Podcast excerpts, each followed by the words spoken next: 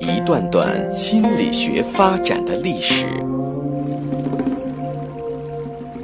一个个或有趣、生动的故事，向大家展示人类行为、情绪的原因，最终理解我们自己，认识自己。请听资深心理咨询师刘铁铮的心理故事会，上山微电台独家首发。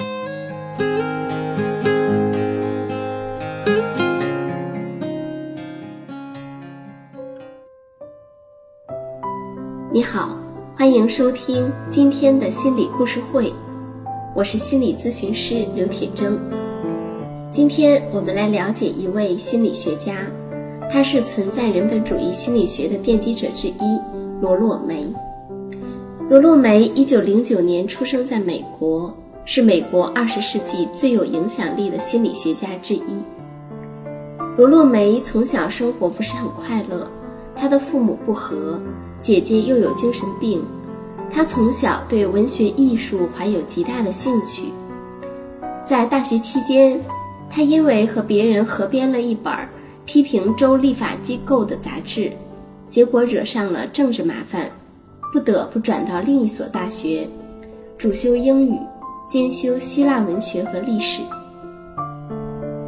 在大学毕业后，他前往希腊，边教英语边学习绘画。后来，他邂逅了个体心理学创始人阿德勒。暑假期间，他去维也纳。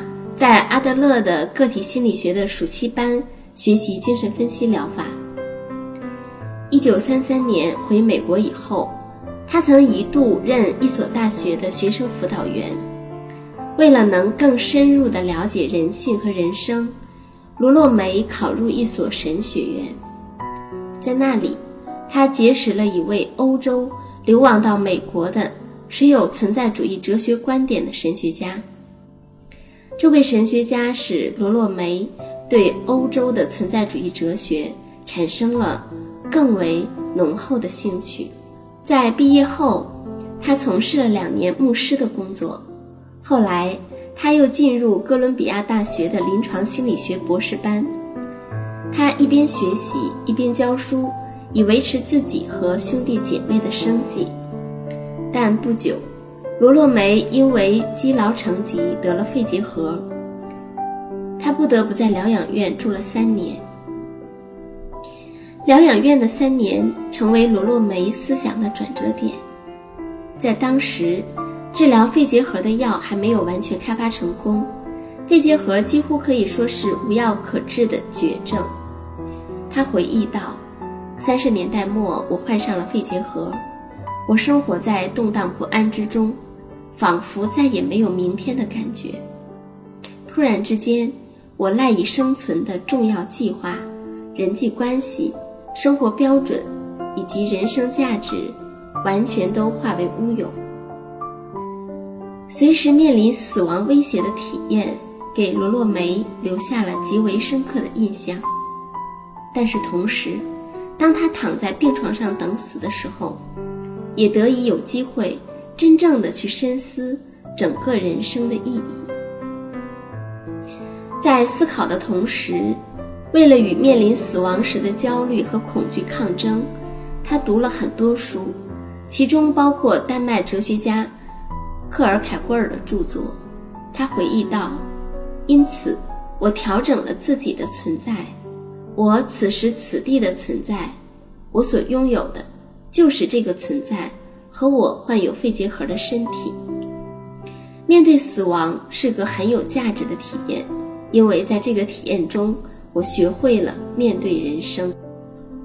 康复以后，罗洛梅到著名心理研究所怀特学院学习心理分析，在那里，他遇见了著名精神病学家沙利文和哲学家、心理学家弗洛姆。一九四六年，罗洛梅正式挂牌做心理治疗。以后，除了这做治疗以外，他还曾先后任教于哈佛、耶鲁等大学，并担任两个心理研究所的督导。一九四九年，罗洛梅在哥伦比亚大学获得临床心理学博士学位时，他刚好四十岁。罗洛梅把存在主义哲学、心理学和心理治疗结合起来，在美国开创了存在心理治疗的先河。存在主义心理治疗的理论前设是：人是自由的，人要为自己的选择以及行动负责。为此，存在心理治疗者不把来访者看作是病人，而将他看作是。暂时受限制的存在个体，而存在心理治疗的重点，不是放在技术上，而是放在了解来访者的深层体验上，放在了解来访者的孤独、焦虑和空虚感上，同时帮助来访者学习信赖自己自由选择的权利和个人成长的能力。罗洛梅在自己几十年的临床实践中。在竭尽全力帮助病人发现并解决他们内心冲突的过程中，不仅注意微观分析，而且重视对宏观的分析。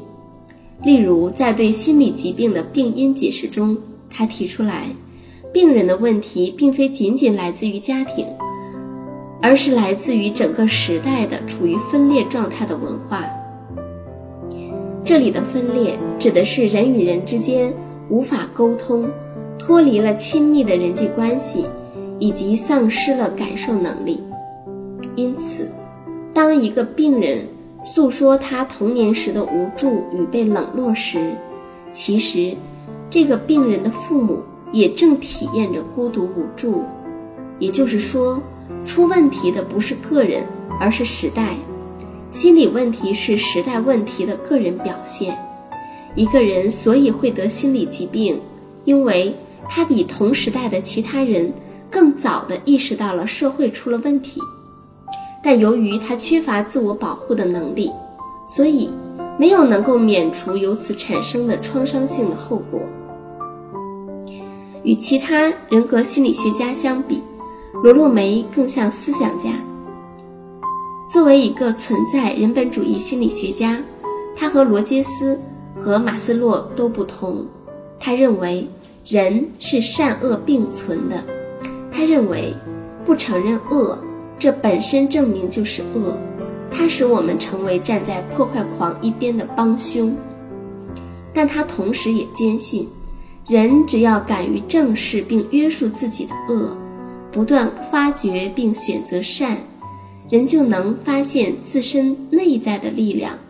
并用于抵御时代所造成的不安全感。作为一名心理治疗者，罗洛梅最令人钦佩之处在于，当很多人把心理疾病当作是不幸、痛苦、病态、无望的代名词时，他从中看到的却是人的尊严与力量。他说，心理治疗者由于某种特权。而有幸目睹许多人的内心挣扎，和他们与他们自己，与向他们的尊严发出挑战的外部力量所做的严肃而痛苦的搏斗，从而获得了对这些人的新的崇敬，获得了对人的潜在尊严的新的认识。时代病了，而人却在坚持抗争。作为深入了解并深信人内在力量的心理治疗者。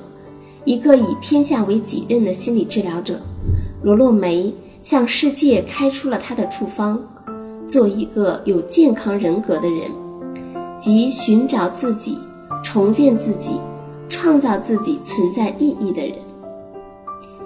如今的中国也处在文化断裂带来的迷失之中。作为个体，我们也需要做一个有健康人格的人，才不会迷失在这个时代。如此，则不论世界有多少风雨飘摇，受益的都不将仅都将不仅仅是个人，而且还有我们的时代。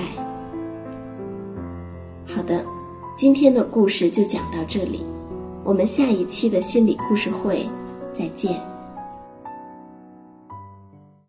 下载喜马拉雅手机应用或登录微信搜索“铁铮心理”或 SS Radio，关注上山微电台听友 QQ 群二五八二八二六，让我们一路同行。